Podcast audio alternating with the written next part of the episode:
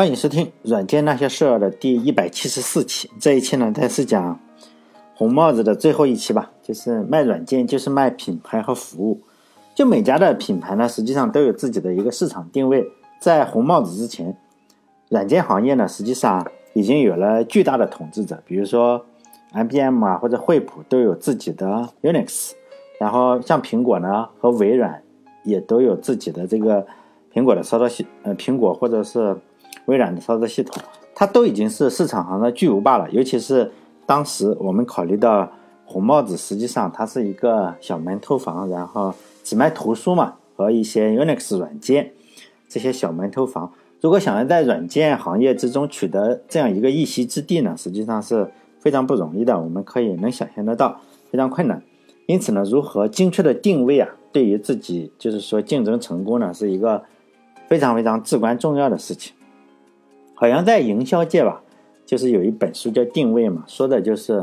这这本书很老了，已经二三十年了，说的就是这个营销的策略。我当时找找来读过，呃，实际上呢，是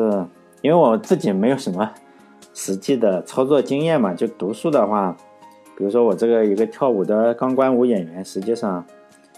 也就没有必要定位嘛，啊，就读起来也觉得好像没什么意思。但是呢，我们。如果看看别人公司的话，像苹果公司啊，或者是，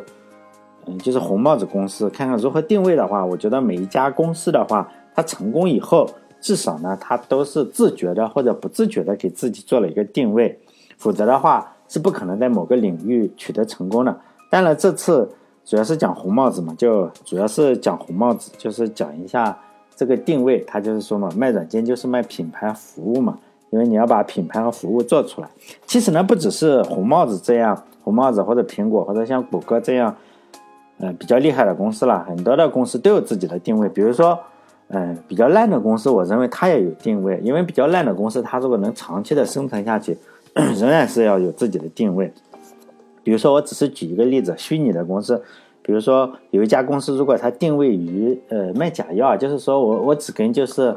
谋财害命的医院，就是那种假的山寨医院和假药公司合作的话，赚的钱呢，它实际上是病病人救命的钱嘛，这也是个定位啊。那么这俩公司的核心业务呢，就是所有的核心业务，我们都可以看，它都是围绕着这个如何跟假医院合作啊，如何跟这些假药公司合作。因为有了这样一个定位以后，我们就可以解释这家公司的很多的行为了。比如说，这家公司可能会在网上去传播假的信息。就是假的广告误导你嘛，误导你去医院。比如说有个小朋友或者是有个年轻人脸上长了一个粉刺啊，他就会说他哎你可能是皮肤癌啊，就这个样子，然后把你吓得去医院。但这样的话还是有个问题，就是他形成不了直接的利益嘛，因为就算是这个小伙子被害怕了，然后他有可能出门的话，他去的是正规的医院，因此呢，为了赚到这笔钱呢，他一定要形成自己的闭环嘛。比如说，他肯定会投资一些地图的软件，比如说他要做出自己的地图软件和导航软件。比如说这个长了粉刺的家伙就在网上一搜嘛，然后吓坏了，然后就打算去医院的话，他可能还会用他的软件去搜一下，然后一搜呢，这个地图软件呢就会故意的给你指向一个假的合作医院。比如说你可能是搜的是协和医院，哎，他给你搞的是什么协不和医院，然后然后让你去那里。因为你一定要地图上也要做手脚嘛，因此呢，哎，这个样子用户就出去了。但是这样还是有可能，比如说他出去的话，他要打出租车，出租车的话，这个人还是有可能去不了这个医院，因为你这个家伙一出门打车，人家师傅现在都都非常的有人性，因为呃非常没有人性的公司不多，但是大部分人还是都比较有人性的，可能就会说，哎，小伙子，你这个去医院不是个正经医院嘛，这个协和不在这个地方，因此呢，你这个。又 要到手的钱肯定要打水漂了，所以这个公司肯定要地图软件有了，它误导你还是不行。他人因此呢，他肯定会哎着力去研发这种 AI，就是人工智能或者是自动驾驶的汽车，因为你有可能有了自动驾驶的汽车，哎，这个可好了，因为你上面就没有有良心的司机了嘛。然后你一上去，或者你去说协和医院，哎，他自动驾驶汽车嘛，他开着就去了那个协不和医院。因此，你只要上车的话，不管去哪里，都会给你拉到他合作方的这个医院里。因为大家呀，就是说，他公司只要足够大，大家都是他这样的客户的话，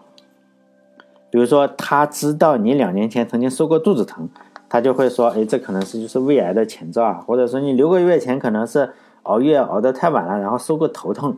然后他就说你可能是中风了，因为他有整个的记录，然后自动驾驶的汽车呀会在进医院门口的时候，然后就发一个信息啊给这个合作方的甲医院，然后说，哎，来货了是吧？大数据分析一下，然后看看他收过什么东西，就分析一下这个从这个货身上啊，从我们这些 普通老百姓的身上能刮下多少钱来。因此，不管有病没病，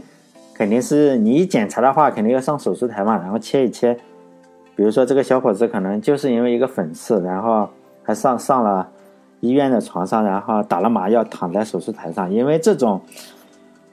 这种医医院嘛，肯定也不是什么好医院，可能就会发现自己的主刀医生啊是这个前女友，以前是在山东蓝翔学厨师的前女友，然后举着一把刀，可能在对他笑。你打了麻药也动不了，是吧？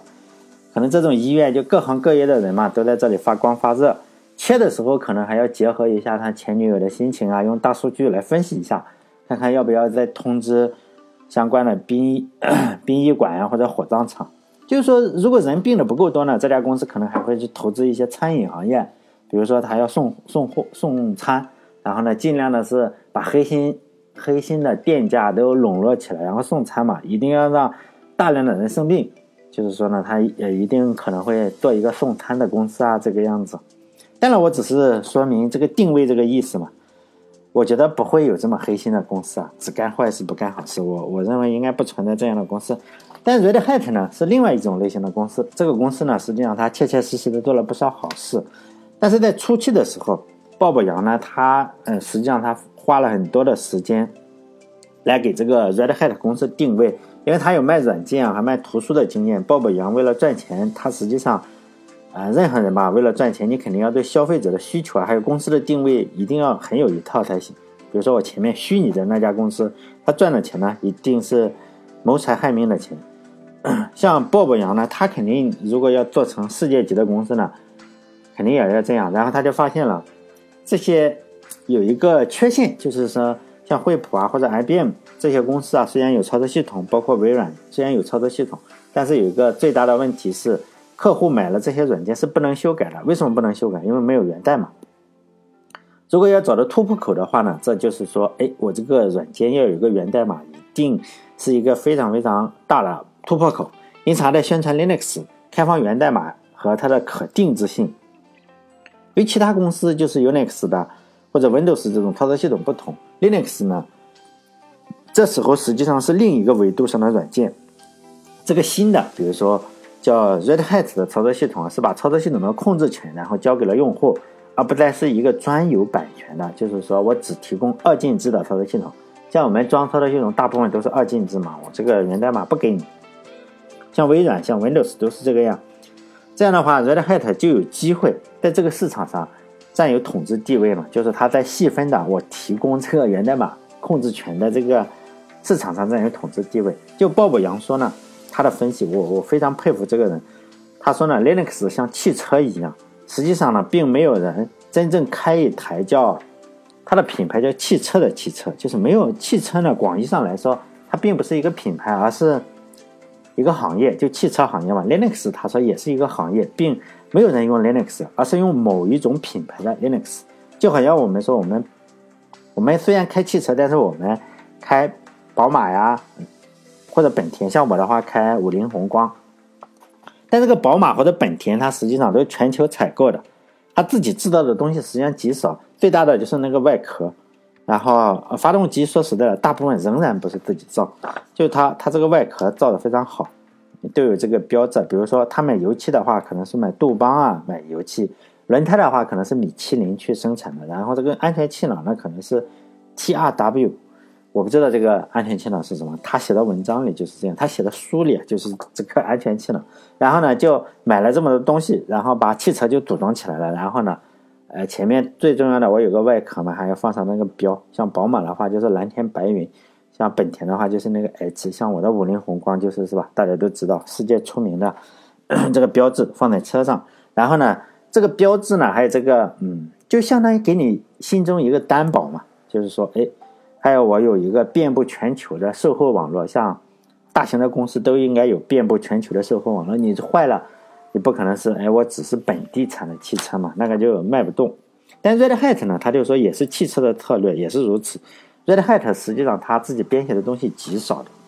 它的 Web 服务器呢是从阿帕奇呃获得的，然后呢，这个编译器呢就 GCC 的编译器是从 GNU 那些获得的，然后像编程语言呢都是一些爱好者。然后获得的编程语言，Red Hat 呢，就相当于组装汽车一样，把所有的这些软件组装起来，就好像宝马呀或者本田一样，给你一个证书。然后呢，你看到这个 Red Hat，或者你看到宝马，你就认为它是个好车。当然，在中国是你看到大众就觉得啊，这个呃关车门的声音非常好听啊，砰一声就觉得哎这个有保障，所以买大众。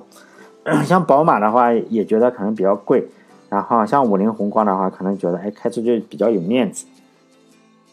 然后这样组装起来呢，就给你一个证书，然后就担保这些东西不会出问题。当然我们也知道会出问题，但是它仍然是运营品牌嘛。就算所有的零件，呃，都采购的话，也没有人，就是说，呃，我们这些汽车的零件，实际上每一个都可以采购，但是也没有人亲自去组装一台自己自己的汽车。同样的话，像 Linux 的话，我们可以到处找免费开源的代码嘛，然后做一个和 Red Hat 一模一样的操作系统。比如说现在用的 CentOS 是吧？实际上呢，也比较少。但 CentOS 还是另一个，就是说我们用源代码去编译出来一个，你不用付钱。但实际上没有人愿意这么做。当用户买了汽车以后，我们总是会对原厂的配置不太满意嘛，就可以改装一下。比如说改一下轮毂，就是因为我们这里比较喜欢大的轮毂，可能十六寸的到十九寸的，你装在汽车上都是可以的。但十九寸的看起来就升了两个档次。这个轮毂特别的特别高的话，你就觉得哎，这是个高档车。那我们都比较好面子嘛，就中国人嘛，就是贪嗯贪财怕死要面子，这是 这是我觉得是优点啊。这我也是这个样，贪财怕死好面子，也不错是吧？就但是在中国的话，你这个汽车改装，就是说这题外话了，你这个大改装是不行的。你改装太大的话，呃，年检的时候啊你去。你又不认识这个呃年检的人的话，可能你这个年检就过不了。比如说你把这个动力系统改装了，或者你这个尾就是说喷气管后面那个排气管啊，你自己装了这些都不行。刹车系统装装还可以，这小改装是没事的。比如说我的五菱宏光 S 的话，我就在挡风玻璃面前就是改装了一下，我贴了一个财神的画像，是吧？希望他保佑我发财。但这个是可以过年检的，你就是哎，我贴了一个。财神是没有问题的，但是你换一个发动机，那个肯定不会过年审。我不知道国外是什么样，国外可能看起来他们改的都非常奇怪。但如果就是客户，就是说 Red Hat 的话，你这个客户买了 Windows 或者 Unix 的话，你为了满足自己的要求，就不方便了嘛？就好像中国你改装车不方便了，我换一个动力系统不行，你 Windows 你不可能换一个内核嘛，Unix 你也不能，因为非常不方便。但是你买了 Linux 的话，你可以啊。可以随便改，像我们都经常，呃，像我的话，经常会改一些，就是改一下它这个 TCP 的这个转发，这里我都会改一下，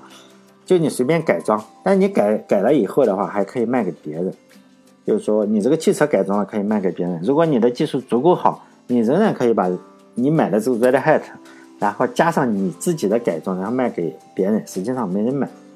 因为用户有有了这个修改 Red Hat 源代码，并且你修改的话，你不用通知 Red Hat，你有这样的权利。这和汽车一样，你买了就是你的嘛。你改装以后再卖给别人，你改装个音响，你觉得那个喇叭不好，你改个音响没有什么问题。这个都非常重要的，尤其是对哪一些呢？就大型的商业机构和国家机构，比如说做科研的研究所。鲍勃杨呢经常举这个例子啊，是什么？费米实验室。如果大家看他的书。他没事就把费米实验室跟 NASA 举出来，实际上可能嗯具体卖了多少不知道，反正这两家已经太顶级了。费米实验室呢，就是芝加哥的那个费米实验室，它要用到什么集群的计算机，就是说我要并行处理啊，可能是并行处理，我猜的啊，咱也没有去过费米实验室。市面上所有的操作系统都不支持它的特殊的需求，比如说你让 Windows 给你去定制一个，可能人家微软说不好意思，你要不要给个十亿先？费米可能没有那么多钱。然后就找到了 Red Hat 呢，就是联系了几次，他们就购买了 Red Hat 这个操作系统作为费米实验室的正式的操作系统。这当然是个大事。然后 Red Hat 包括鲍勃杨，包括 Red Hat 当年的时候天天宣传这个，就是我就是因为他天天宣传这个 NASA 跟这个费米实验室，我觉得哎这东西高端，你看他们都在用，我也用，但后来我用 Ubuntu 了，我觉得 Ubuntu 更弱智，我喜欢用 Ubuntu。当然，这个 Red Hat 我们也说了哈，肯定是有很大的实力。后来这个 NASA 也就用了，然后这下 Red Hat 天天宣传这两家，经常拉出这两家来，就是费米用过我的这个东西是吧？费米实验室，然后 NASA 呢就上天了，都已经上天了，都用我这个 Linux，显得就非常厉害嘛，竟然没有用微微软的 Windows，然后他还经常黑一下这个微软的 Windows，他说这个 NASA 需要的东西太精确了是吧？你不看源代码的话，你有可能蓝屏。你这个 Windows 经常蓝屏，航天飞机飞上去，你穿蓝屏了，那怎么办是吧？但你微软肯定也不能跟他去争嘛，就这样。然后，但是 Red Hat 当年也黑了微软不少次，但后来越来越不黑了。你人足够厉害的话，实际上，呃，包括人也是，或者公司也是，你靠黑的话都是小公司，你靠黑对手基本上就是小公司。但你一旦足够大了的话，你这个得做做样子嘛。就算是你卖假药的话，都是别人小的黑你。你这个卖假药都是出来都说我们是为了社会卖假药是吧？为了是吧？为了阎王爷那边卖假药。但是鲍勃杨虽然没有写这个代码的经验，他很早就预言了两件事情。第一个呢就是 Unix 可能会失败，第二个呢就是 Linux 会成功。这其实是一件事情。这两个操作系统。实际上，从软件层面上来来说，差差别差别非常非常的小。之所以后者就 Linux 会成功呢，是因为他说哈，是因为 Linux 采用了这个 GPL，就是它那个通用公共许可证。我们都知道 V 二这个这个 Linux 是用的 V 第二个版本，第三个版本就是说你开源的话，你这个硬件也要开源，它没有用。但 Linux 不想用，但这个他就说嘛，这个许可证是开源软件的灵魂。正是因为有了这个许可证。因此呢，就让 Linux 这样一个协作啊，就是变得非常的高效，或者非常的有效，不是高效，非常的有效。他说 Linux 也好，还是 Unix 也好，都是一个人开发的嘛。他说 Linux 是 Linux 开发的，Unix 最初呢是用 Ken Tom Thompson，就是 Ken Thompson 开发的。但多说一句啊，我顺便做一下广告，就是我有一个知识星球，就知识星球呢，里面就是写。Unix 的事情，但知识星球的名字也叫“软件那些事儿”哦六个字啊，“软件那些事儿”跟我的公众号是一样。就里面有问问题的话，我大概就会回答问题；如果没有回回答问题的话，我大概就是分享一些我写了一些就是 Unix 的故事，但是那个非常精确，不是说电台里的，电台里的没有那个写的那么精确，因为很多的呃文字啊，你写的特特别精确的话，在电台里也不好念。就是那个是写我所知道的 Unix 历史。如果大家对 Unix、Linux 还有后来的 Mac，包括 iOS，还有就是安卓，它实际上都有非常非常大的牵连。如果有兴趣的话，可以去订阅。就鲍勃杨呢，他就说，无论是 Unix 还是 Linux，内核呢都只占非常非常小的代码量。之所以这个能够发展起来，完全是靠大家共同的努力。他就说嘛，Unix 和 Linux 啊发展起来都是大家的努力，像。Linus 或者是 Ken Thompson 这种人呢，作用当然非常巨大，但是呢，他们也只是启动了这个系统，就启动了这个项目。为什么 Unix 会失败？是因为他没有这个 GPL 这个好的机制，他没有选择这个协议。Unix 当然是靠大家帮忙的，就是我还是说我在那个 我的知识星球里，我就写了 Unix 是谁去帮忙的，就是并不是这一个人写的，而是很多的组织写了，有的写了他的。Shell 有的重新写了 TCP/IP，有的重新写了很多东西，然后又重新的贡献给这个贝尔实验室，就这样，真的是靠大家去帮忙的。后来，结果呢，去帮忙的这些组织，然后又把代码反馈给这个贝尔实验室，贝尔实验室做了一件什么事情？就 ATT 啊，ATT 做了一件什么事情？写了一封邮件，写了一封信啊，发过去说，你们如果还要想继续付钱使用的话啊。继续使用的话，你就得付钱了，否则不允许免费再使用了。就说，他想要卖钱，这当然让这些组织或者大学感到非常的失望，因为我帮助了你，然后你告诉我你不让我用了，并且还要付钱，就这样，他们参与了整个 Unix 的成长，并且提供了大量的代码给 Unix，结果呢你还要付钱。于是呢，这个 Unix 慢慢的人心就散了。后来官司打了好久。Linux 跟 Unix 的情况实际上差不多。他说 Linux 呢是开发了内核，但是这个内核实际上是大量的热心的人帮助帮忙写的，起码帮忙测了，并不是一个人写的。然后呢，GPL 呢就保证了所有人的修改都是可以被公开的，并且正是因为有了这个 GPL，所以呢不会出现 ATT 那种情况，说 Linux 突然有一天反悔了，然后写个邮件告诉你说你以后再用 Linux 你得付钱，就不会出现这种情况。就鲍勃杨说呢，他觉得这个 GPL 非常非常的好。呃，如果说他如何保证 Red Hat 从中获益呢？他就说 我们 Red Hat 公司呢。如果对 Linux 有所创新的话，哎，因为 Red Hat 肯定也做了一套像汽车这种外壳嘛，然后呢，那和我们一起用 Linux 的人呢，就马上能看到我的创新、我的努力嘛，然后可以马上分享给这个社区。如果竞争对手的话，比如说他竞争对手当然也有，包括德变或者其他的什么东西，如果他们有创新的话，那么 Red Hat 公司呢也能够马上看到这些技术。当然，这个这个。强制性嘛，因为我这个 GPL 是要强制的，在开放源代码让所有的 Linux 公司都能第一时间用到最先进的技术，就说我这个最先进的技术是开放的。当然，这是一个非常强大的力量。如果就是说你也在做这个开源的 Linux 发行版，当市场上出现了一种更先进的技术的时候，如果你不采用的话，那么客户呢实际上就不选择你了，因为我有很多的选择嘛。他举了一个例子，是一九九七年的时候。就 C 语言，我们知道写过 Unix 也好，还是有这个经验，就是说它一个库 C 语言的库啊，就是说 G 呃 G libc，就是说 GNOME 呃 Library C，就是它这个 C 语言的代码库。就是说大家选择有了更先进的版本，就看你要不要选择更先进的版本。大家都在猜嘛，因为 Red Hat 当时是已经算是领头羊，一九九七年的时候，它已经算是最厉害的。大家就在争执这件事情，为什么呢？因为老版本的话，兼容性肯定是好的，但是性能方面，还是提供的 API 方面肯定是不够好，不然也不会出现新的，就好像是 Python 的二点七或者三点零了。然后争的话，争了半年多，也没有任何的办法。然后 Red Hat 呢，就首先作为领带头大哥嘛，你得有个带头大哥的样子嘛，你不能首先妥协。然后 Red Hat 呢就放弃了旧版本，然后直接升升级到了新的版本。这个 C 语言的函数库呢，然后